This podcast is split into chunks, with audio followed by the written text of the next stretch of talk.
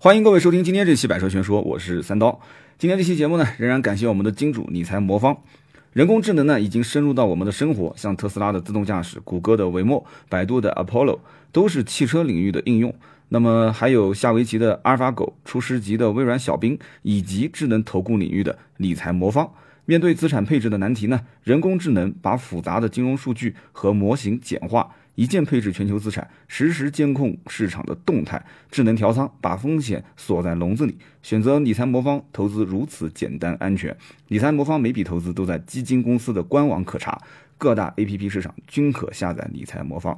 好，感谢我们的金主啊，这样的一则口播广告。我们今天呢，继续我们的内容。今天这期节目呢，我们的话题有三个啊，一个就是辉昂八折促销，呃，也有人看过刀妹的文章了，是吧？那么刀妹的文章更加劲爆一些，就是辉昂买一送一。另外一个话题就是长安刚上的一款车叫 CS 五五啊，它的定价现在被很多的网友在吐槽。第三个话题，有人说，哎，这跟车没关系啊，这部剧我也在看，对吧？我的前半生怎么跟车没关系呢？我的前半生那个那个剧里面已经被宝马植入的，这还像个样啊，就几乎每一个镜头里面，只要是在路上都是宝马的广告啊。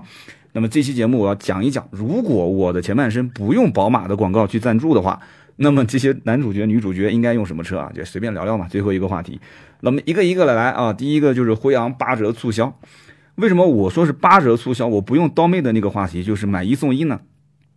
因为这样的话，你更能理解，就这个车到底是让了多少钱，对吧？因为我之前辉昂刚上市的时候做过一期节目，那期节目大家可以回听一下啊。我当时是什么样的判断？首先就是我当时讲，辉昂如果不放量的话，那就他觉得就是一幅画挂在那个地方就很好看，对吧？我就是用这个辉昂的车型去整个提升我大众的调性。我让那些开捷达的、开桑塔纳的、开宝来的、开朗逸的，他觉得就很有面儿。很多人会觉得说，辉昂、辉腾不就差一个字嘛，对吧？旗舰型的轿车，哎呀，我我觉得那开辉昂应该是很有面子。就当年如果辉昂它不跑量，它就是一直很高冷的放在那个位置，那有可能它真的会成为一幅画啊，卖不了多少车。那么最后是跟辉腾一样的啊，就是这个黯然退场。就辉腾，你想，二零零二年上市到二零一六年的三月份停产。它最后其实就是因为年年亏损嘛，就没什么其他的原因，就是卖的不好啊，就说白了是这样的一个情况。那么辉昂呢是二零一六年的十月份上市，说实话，它和辉腾的停产都在同一年，前后也就差半年。说起来呢，这里面还算是无缝对接。但这两个车我始终觉得没有什么本质的联系，对吧？因为一个 C 级车，一个辉昂，上海大众、上汽大众的辉昂，一个 C 级车，跟一个当年的这个辉腾 D 级车。我觉得是半毛钱关系都没有啊，所以现在网上就是只要一说辉昂，然后文章就一定要写到辉腾，我觉得这个有点扯，真的是有点扯啊。那么这两个车型，我觉得除了名字有那么一个字有点像以外，我觉得这两个车区别太大太大了啊。给大家分析分析。那么当时刀妹呢为什么要写辉昂大降价的这篇文章？他就是因为看到他就是天天刷刷那些汽车的 APP 啊，他看到有一张图。啊，一个 4S 店挂了一个横幅，说，呃，买辉昂买一送一，他就觉得哇，就很惊讶，因为刀妹不是汽车行业里面销售出身，他也不知道那么多套路，你知道吗？他就当时就非常兴奋的发了这张图给我，说，刀哥，刀哥，你看辉昂买一送一了。我说，那你认为是买一辆辉昂送一辆辉昂呢，还是买一辆辉昂送一辆其他的什么车？他说，这上面写的很清楚嘛，买辉昂送朗逸啊。我一看，哦，他后面还有一句话叫买辉昂送朗逸。我说这个朗逸，你知道现在什么价格吗？他说朗逸我不知道啊，就十来万的车吧。那能让多少呢，刀哥？我说朗逸最低配的十万多块钱的那一款啊，我说现在终端的实际优惠完的价格是八万多块钱。那么换句话讲，也就是说，啊，辉昂现在的正常的行情优惠应该在七八万啊，甚至八到十万之间。这个套路其实当时奔驰已经玩过了嘛，对吧？当时奔驰的老款车型换代的时候，不就是吗？买奔驰送 smart，对吧？他家里面有 smart 这种十来万的车，但是奥迪没办法，奥迪就是干瞪眼啊。奥迪也想买一送一啊，但是看了看家里面的车，奥迪没有 smart，对吧？然后，然后奥迪家里面的车子，如果就算是纯补贴，我记得印象中补的最多就是 Q 七嘛，当年同品牌置换是补九万块钱，九万块钱再加上七七八八的，最多十万、十一万吧。好像也找不到奥迪的车能卖到十万十一万，现在应该可以了啊！现在如果再稍微降价幅度多一些的话，买一辆 Q 七送一辆 A 三应该问题不大啊，应该问题不大。那我们继续说啊，其实为什么我一直讲，我说辉昂跟辉腾本质上其实就根本不应该放在一起比。大家可以想一想啊，辉腾当年哦就亏钱是另外一码事，但是辉腾当年是名声在外。辉腾名声在外主要有几点，第一点就是它本身就是大众的旗舰级轿车，这个名号是没有办没有办法去质疑它的，对吧？一辆 D 级车。而且呢，讲起来还是跟宾利同一条生产线下来的啊！就很多人买这个车，他肯定不是买 W 十二，绝大百分之九十九点九的人肯定不是买 W 十二，就是买一个普通版本的啊，入门级的，差大差不差就可以了。完了之后呢，你出去对吧？别人讲起来说，看哎啊，怎么开辉腾这个人很低调，这就是第二一点。就这个辉腾代表的就是低调，就这两个字啊。这第三一点你要想一想，就是在整个百万级别的车型里面，其实按我的理解。我身边开辉腾的基本上其实也就是在六七十万的价格入手，其实我认为它就是一个六十到九十之间的车，我根本就从来没认为辉腾是一辆一百以上、两百以上的车。W 十二那仅仅是个段子啊，那仅仅是个段子。我身边开 W 十二的也是凤毛麟角啊，凤毛麟角。其实辉腾也就是代表着一辆七十万上下的车，我个人认为啊，所以它代表着低调，或者说代表着在。百万级就勉强算百万级上下的车里面，能够无形装逼并且指数爆表的车型啊，就这个气质，我觉得辉腾几乎在装逼这一方面是没有竞争对手的啊，对吧？你想想看，你开一个大的帕萨特出去啊，就辉腾叫大帕萨特嘛啊，就你只要跟客户去吃完饭出来之后，司机开到面前，旁边人一看就懂了嘛，对吧？知道你的实力和你的品味啊，这就很 OK 了。所以不论在任何场合，所以辉腾其实是一个被符号化的东西。大家想一想，是不是这样？你说奢侈品为什么贵啊？为什么一个包包它印上这个牌子之后，它就可以价格卖的简直让人匪夷所思？这就是社交符号化目前在中国啊，它所具有的非常非常强的溢价能力。那即使这样子溢价的情况下，那么辉腾仍然是年年亏损。所以说啊，我觉得。辉昂如果是按照辉腾的这种调性去玩的话，当时我不是讲了吗？我说只要辉昂想放量，这车一定是大跳水，价格一定是大跳水。那这里面又出现一个问题了，出现什么问题呢？就是厂方其实是默认啊，就是默认或者是有一定的引导性的，想让媒体去跟辉腾去啊把这两个名字联系在一起。但是呢，其实厂商又很又很纠结，我拿辉昂去像辉腾一样往脸上去贴金。但是最终的结果呢，又很担心，就是这样玩，因为辉腾本身就没有一个好下场。我刚刚不说了吗？所以辉昂这个车其实出来是为了挣钱的，兄弟们啊，他真的这个车不是为了说当一幅画去给人看的，他是要挣钱的。我们可以去算一算啊，就整个的这个合资品牌的市场里面啊，大家敢去玩 C 级车的其实并不多啊。为什么我这么讲呢？你看啊，福特的金牛座、别克的新君越这两款车。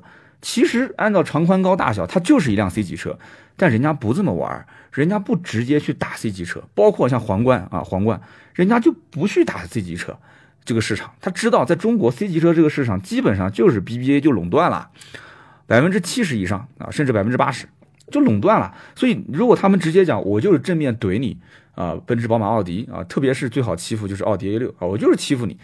那你最终肯定是被人抽耳光嘛，对吧？一个奥迪 A 六，就算现在卖的没以前好了，那怎么着，对吧？就是在 BBA 这个级别当中，跟宝马和奔驰 E 的销量比起来，也不差到哪里去啊，对吧？就虽然说以前一直都卖的非常好，现在有所下滑，但仍然瘦死的骆驼比马大，对吧？还轮不到你们来玩。所以说，福特金牛座跟别克新君越这两个车就很清楚，他就说我不打 C 级车市场。他玩什么呢？他玩 B 加，对吧？所以你要玩 B 加这市场的话，那就没人跟你玩了嘛，对吧？你 B 加市场，你无非跟谁玩呢？你跟雅阁、天籁、凯美瑞。哎，你看我的定位三十啊，二十到三十这个价格，那我不正好就是跟你雅阁、天籁、凯美瑞嘛？所以这一仗打的就很漂亮嘛。打完之后，日系车直接就变成了十七万到二十万区间了。你看那个雅阁，基本上卖的好的不就是十七八万的车嘛，对不对？凯美瑞卖的好的不也是二十以内的车嘛？所以说就把 B 加的市场玩好，然后让日系车去在。变成 B 级车的那个最低端的那些车型，所以就就变成这样的一种结果。但是我觉得很成功。但是如果是这样子的话，用辉昂去打 C 级车市场，哎呀，这个我觉得真的啊，就现在我目前来看啊，就第一仗是打的有一点点吃力。但是呢，我仍然觉得就是合资品牌。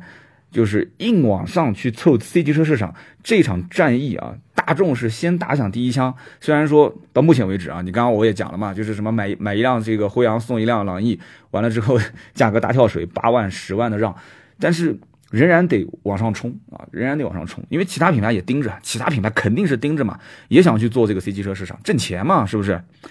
所以呢，你看一八款就上了嘛，对吧？一八款上了之后呢，全系啊最低配全部标配 LED 前大灯、尾灯、全景天窗、八寸屏、感应的后备箱，完了之后四季覆盖。十二项电动调节，然后什么无钥匙进入、启动、九个安全气囊，就这些东西都变成标配、高配嘛，就不用讲了。什么空气悬挂了、静音玻璃啊、电吸门啊、红外线啊这些，能给你上的尽管给你上。但我仍然还是那句话啊，该让价还是得让价。所以我觉得啊，他如果让完价之后，又会出现一个很就很尴尬的局面，就是说，辉昂首先它不代表低调，大家可以理解吧？它跟辉腾当年，辉腾等于低调。辉昂它就不等于低调，那等于什么呢？你总得有一个符号化的东西能代表大家的想法吧。但是大家又很清楚，这个车跟 A 六几乎就是，就不能讲是一模一样吧，就同平台的车，那动力总成各方面都差不多。所以这个时候，如果说啊，如果说大家会认为买辉昂就是那些买不起 A 六的人退而求其次的结果，那就完蛋了。那真的就完蛋了，我跟你说，真的，因为辉腾当帕萨特这个段子只能用一次，啊，不能用两次，辉昂是用不了的。所以，如果你把辉昂当 A 六来开的话，那对不起，现在 A 六也不争气，它现在在苦苦的奋战当中啊，它的价格是一跌再跌啊。就虽然说可能到二零一八年的年底，新的 A 六有可能会上市，但是这个时间我觉得辉昂已经等不起了啊，已经等不起了。所以在这样的一个情况下。就很尴尬啊！它不代表低调，但是如果它要是代表买不起 A 六的人退而求其次选辉昂，这绝对不是厂家想要的结果。所以说这这车该怎么玩呢？反正我也觉得挺尴尬的啊。我们只能讲说是期待啊，期待这个车子能越走越好。反正我个人建议啊，是把一些高配的东西全系标配，但现在远远还不够。就你起码在配置上，你能跟 A 六能拉开非常大的差距。老百姓买车这两年已经越来越聪明了啊，性价比很关键啊，还是性价比。那么继续聊下一个话题，就是 CS 五五，CS 五五也是前不久刚上市，很多人看到这个车上市的报价，就觉得说这个厂家一定是脑子坏掉了啊！就刀妹呢也是紧随其后写了一篇文章啊，刀妹最近写文章的水平，我感觉啊也是这个提高比比较多。就虽然里面有一些观点是我跟他有所讨论啊，但是他整体的这个观点应该讲已经是开始越来越有主见了啊，将来估计可能要单飞了啊，这个。他当时就跟我说：“他说刀哥啊，你有没有看 CS 五五这个车？”我说：“不好意思，我还真没有太了解过。”啊，这个长安的厂家也曾经邀请过刀妹去这个 CS 五五的现场啊，去了解过这个车。但是我们还是一句话啊，客观的讲，有一说一，有二说二。就这个车的定价呢，确实在网上是被人吐槽了非常非常多。为什么呢？很简单，就是因为 CS 七五对吧？你听名字就知道，CS 五五、CS 七五，七五肯定定位比你高嘛，对吧？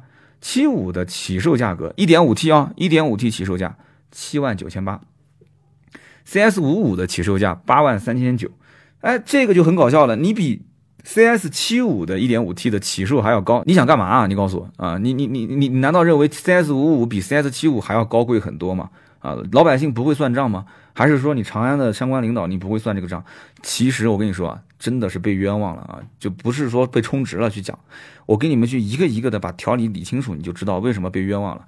首先就是 CS 七五当年的销售政策一点五 T 的车型啊上市之后，他玩了一个噱头啊，玩了个噱头，他把这个最低配的车型啊价格放的比较低啊，放的比较低。放到就很低很低的价格，但是远远不是七万九千八，七万九千八是后来官降之后才出现的啊！大家知道长安前段时间 CS 七五不是官降吗？而这个七万九千八，你如果稍微去了解一下 CS 的这个啊，就长安的 4S 店，你就知道根本就买不到，能买到七万九千八这个车吗？一点五 T 你根本就很难能买得到这个车哦，估计能等一年啊！你真为一个长安 CS 系列，你说等一年怎么可能呢？所以一点五 T 的 CS 七五。它几乎就是买不到的这款车，就是一个策略，而且我觉得是一个比较笨的策略啊。那么接着呢，就是跳到了九万三千八啊，跳到九万三千八。所以 CS 七五实际的真正销售车型起步应该是那一款叫做悦享型，九万三千八，而且这个价格还是长安刚刚官降过后的价格，而且终端 4S 店还没什么优惠，你不信你去问。所以呢。你就去看入门版的 CS 五五的这个车型，其实总体上和 CS 七五的这个九万三千八的悦享型比起来，虽然是少了一些配置啊，比方说什么导航啊、大屏幕啊、啊这个皮质座椅啊、倒车影像啊，最最坑的我要要吐槽一下，就是没有 ESP 啊，包括这个手机互联，少了这些东西，那 CS CS 五五便宜了多少钱呢？便宜了一万块钱。换句话讲，也就是说，你如果想买一点五 T 的 CS 七五，对不起，七万九千八你买不到，九万三千八没优惠。但这个时候有个有的人，如果他就是认长安的车，就是想买 CS 七五这个系列，但是他又少那么一些钱，怎么办？哎，CS 五五这个车上了啊。八万三千九，真的是就是能给你少一万块钱，能买得到。虽然说长宽高都小了那么一些啊，长度 CS 七五四米六五，它是四米五啊，CS 七五轴距两米七，它是两米六五，但是。颜值上来看的话啊，就起码这颜值就个人说个人的了啊，就起码现在这个所有的，不管是充值的还是没充值的媒体，包括我自己翻开来看一看，我说这车怎么看着有点眼熟呢？对吧？就官方估计也不会否认，就是就是我们说的好听一点，就是借鉴了路虎的发现神行，其实它底盘也借鉴了啊，底盘借鉴了现代的 RX 三五，所以说在这样的一个情况下，大家没有会发现一点，就是说你如果真的是要买这一款车型，完了之后呢，你想把价格。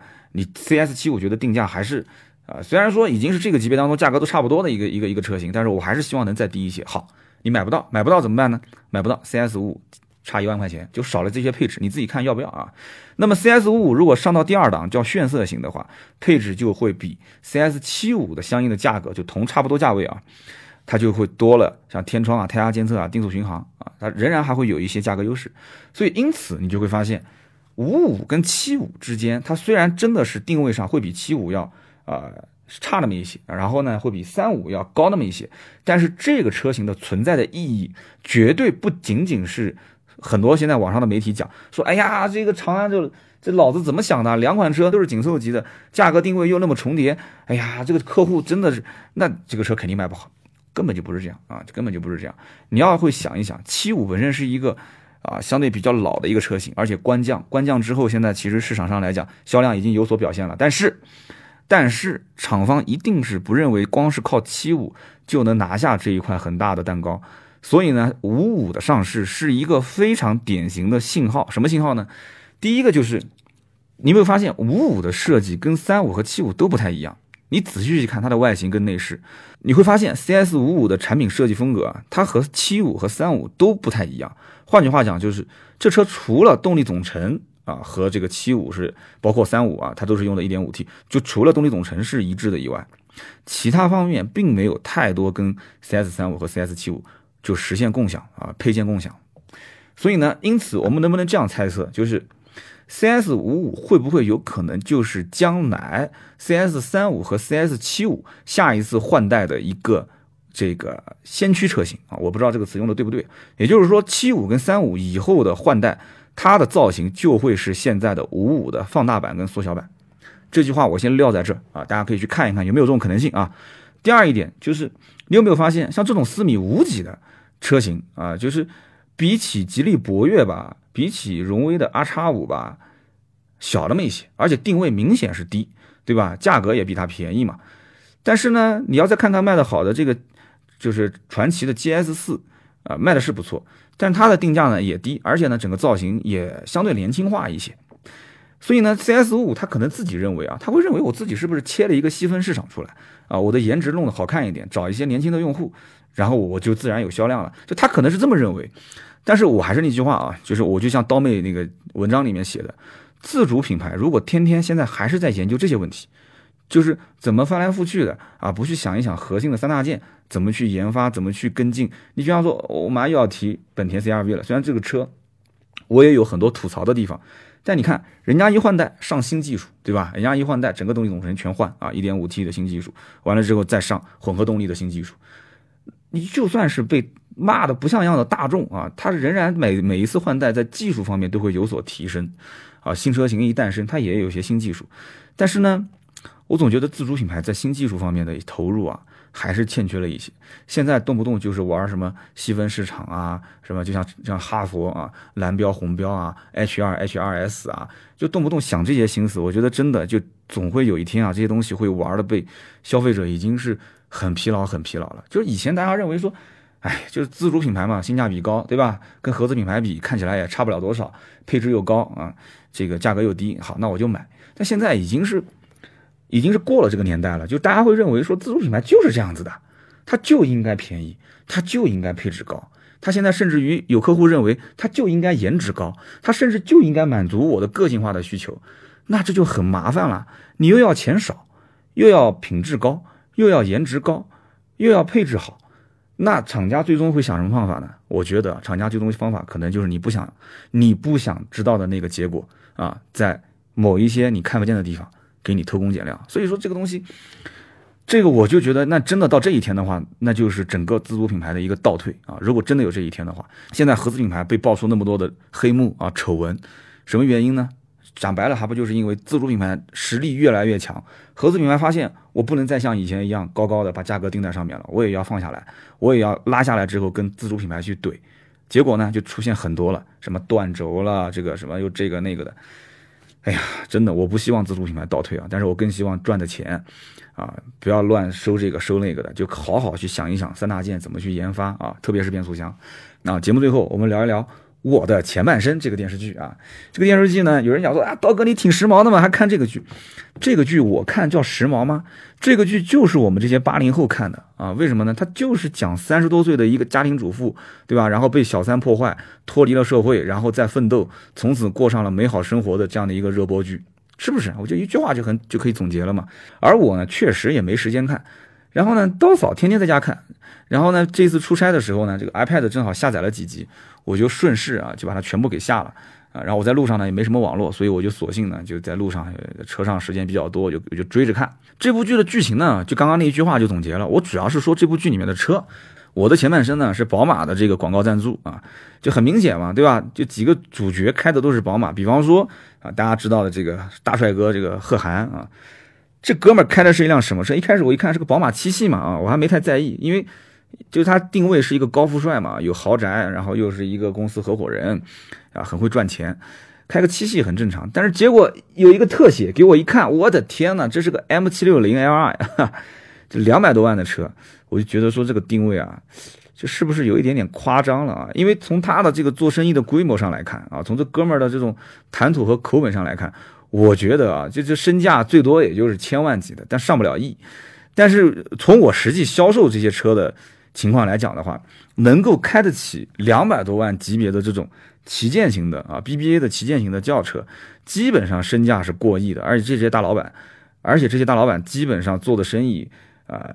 肯定不是在某个公司跟人合伙这样的一种身份啊，要不就是挖煤挖矿的啊，要不就是搞房地产的啊。就大多数，因为我手上，比方说 A 八 W 十二，然后我身边的这个 S 六百，就是这些同一些一些这个同事，他们其他品牌卖 S 六百的这些兄弟们，包括我卖的一些 S 八，这些车主基本不会是以合伙人的身份跟人家去开公司啊。都是家族企业，而且家里面生意做得很大，肯定是上亿的身价。但有人讲了，说你怎么知道贺涵不是上亿身价呢？有人可能会讲说，那你太较真了，刀哥看部电视剧不要那么较真，这不就是闲聊天嘛，聊得玩玩嘛，是吧？所以我就讲啊，M 七六零 L I 这种车型，其实身边真的能舍得说花两百多万去买这款车的人有没有？有，但是身价非常高，而且这一部分的人家里面的车真的是多的数不胜数。虽然说有人讲说，你看。这个男主人公家里面的这个豪宅你没看到吗？对吧？一个沙发还是从意大利定制的，这种剧情的编排需要，这肯定是有的。而且有人讲，还是那句话啊，你怎么知道人家身身价不上亿呢？这个呢，就是你听他打电话接电话的那种感觉，你就知道了。就是我不知道该怎么去跟你们形容啊，呃，反正调侃一下啊，反正这个车真的不错啊，六点六升 V 十二双涡轮增压引擎。换句话讲，基本上在这个在市面上所能看到的所有车型当中，像这种 V 十二双涡轮的车。也是非常少见的了啊，呃，就用宝马自己的广告词来讲，是来自于劳斯莱斯，然后由这个 M 系列的这个部门呢去重新研发，把这个发动机的这个曲轴活塞连杆啊，包括润滑和冷却系统都做了强化，所以这个车呢，六百一十匹。扭矩是八百牛米啊，百公里加速三点七。但是我还是要强调一点，这车两百多万啊。其实明明开个一百来万的车就已经完全符合身份了，所以我怎么也不相信啊，像贺涵这种角色会买一个 M 七六零 L 啊。就反正这是我的观点啊，你们想喷你们就自己在节目下方去留言跟我交流一下你的观点，好吧？我相信很多人肯定看了这个热播剧。那么第二一个呢，就是唐晶啊，就是这个贺涵的这个。一直不结婚的这个女朋友啊，年纪也很大了啊。贺涵是四十多岁，他定位就是这个就单身王老五啊，单身王老五。唐晶呢三十多岁啊，职场女性就一直在打拼，一直在打拼。完了之后呢，可能对婚姻这种看的也比较开啊，结不结婚也无所谓。唐晶开的是什么车呢？是一个二系的旅行版，就是宝马的二系的旅行版。我觉得定位也不太对。哦，对了，补一句啊，就说一说我认为贺涵应该开什么车。就我刚刚第一个观点就是贺涵，我觉得宝马七系就正常的普通版本就够了。第二一个就是，我觉得他如果真的身家啊，包括这个收入都比较高，他这种又帅，完了之后呢，这个又又又相对有能力，又又比较张扬，就是自己的这种能力又发挥的淋漓尽致，这种人，我觉得应该是保时捷的 Panamera 这种车比较适合他啊，比较适合他。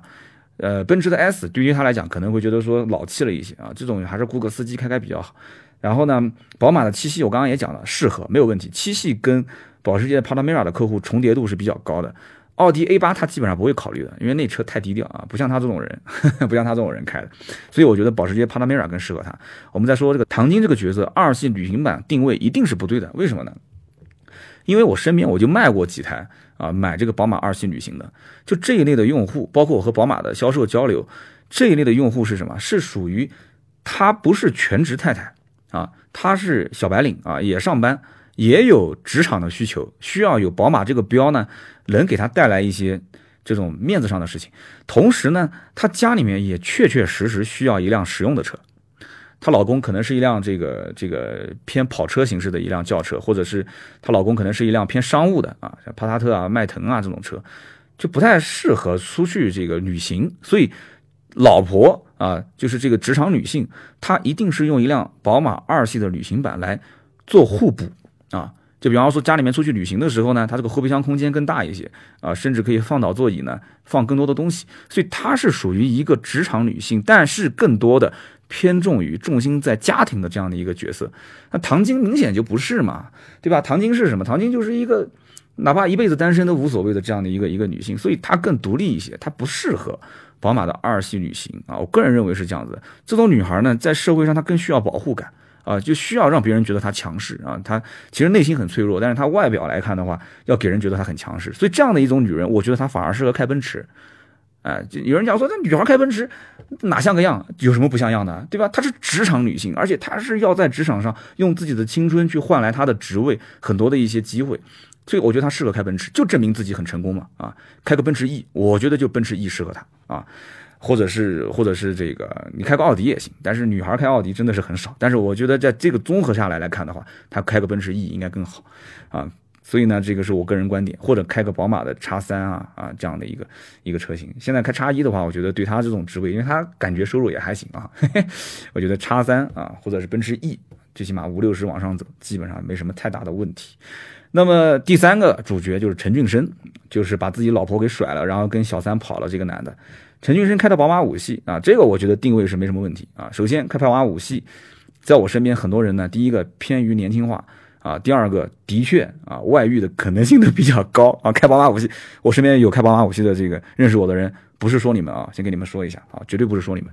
但是我认为是这样的，这个五系呢有自来就是自就是自带的一些属性，比方说啊偏年轻化的用户啊。第二一个呢啊就是怎么说呢，就是他可能认为五系在品牌上对于他来讲装门面是很有用的，但实际其实在于对于我像我来看的话。如果让我去选五系奔驰 E 跟哪怕奥迪 A 六这一个级别，甚至加上甚至加上林肯的大陆，包括捷豹 XFL 啊，甚至包括沃尔沃的 S 九零，我一定是不选宝马的五系啊！我在宝马五新五系上市的那期节目，我已经非常明确的阐述了我的观点啊！至少在我认个人认为，五系这个车。就第一个不适合我，但是我觉得适合这个电视剧里面的陈俊生啊，适合他这个角色。他老婆是一个高消费，但是自己又没有能力啊，一个就家庭主妇，一个富太太。其实你说富吧，你看他们俩最后离婚的时候，那个律师不就讲了吗？说陈俊生这样的人，你说收入高吧，还算是一个中高收入人群，但是一旦跟你离婚之后，要把他的收入分一部分给你，还要跟他的小三两个人在一起生活，他的收入一定是不够用的。啊，捉襟见肘的，所以这样就能看得出，其实陈俊生这个角色就是现在当下非常现实的绝大部分的，啊，在一二线城市生活的那种都市白领的那种角色，他就需要一个这种宝马的标啊，老婆出去跟闺蜜聊聊天，跟朋友接触交往，他有这样的一个宝马五系来接他啊，老婆觉得好歹有点面子啊，很有可能陈俊生开的就是五系最低配啊，这个五二零啊，就可能是这样子，但是呢。对于他来讲的话，这车也就基本够用了。因为我觉得陈俊生这个角色更更多的还是比较务实一些啊，事业上是有能力的。所以说，我觉得可能就老婆要撑门面，老公觉得说，哎，行了，那就买个宝马五吧，对吧？那就买个低配，老婆也不在意低配高配，反正是个五系就可以了，撑撑门面基本够用。所以我觉得这个定位是基本上没什么问题的啊。今天反正节目当中 最后八卦一下，就我看了这部剧叫《我的前半生》，几个主角的一个就开的车型啊，跟他们实际的角色定位，我觉得挺有意思的。反正你们就当八卦一听，不感兴趣的，反正听到这一段，我估计也就不会听了。好的，今天这期节目呢就聊这么多。我现在人是在阿坝县啊，在这个参加呃某品牌的一个活动，那么也希望大家多多关注这个活动啊。完了之后呢，大家应该知道我参加这个活动是什么品牌，大家可以在我的微博上看到我的行程，也可以在喜马拉雅搜索。探寻最美的声音，或者直接搜索“最美的声音”，你就能看到一张专辑。这张专辑点进去之后，你就会听到我这一次旅行当中每一天所录的那一段录音。好的，今天这期节目就到这里，更多的原创内容大家可以关注微信、微博“百车全说”。我们下期接着聊，拜拜。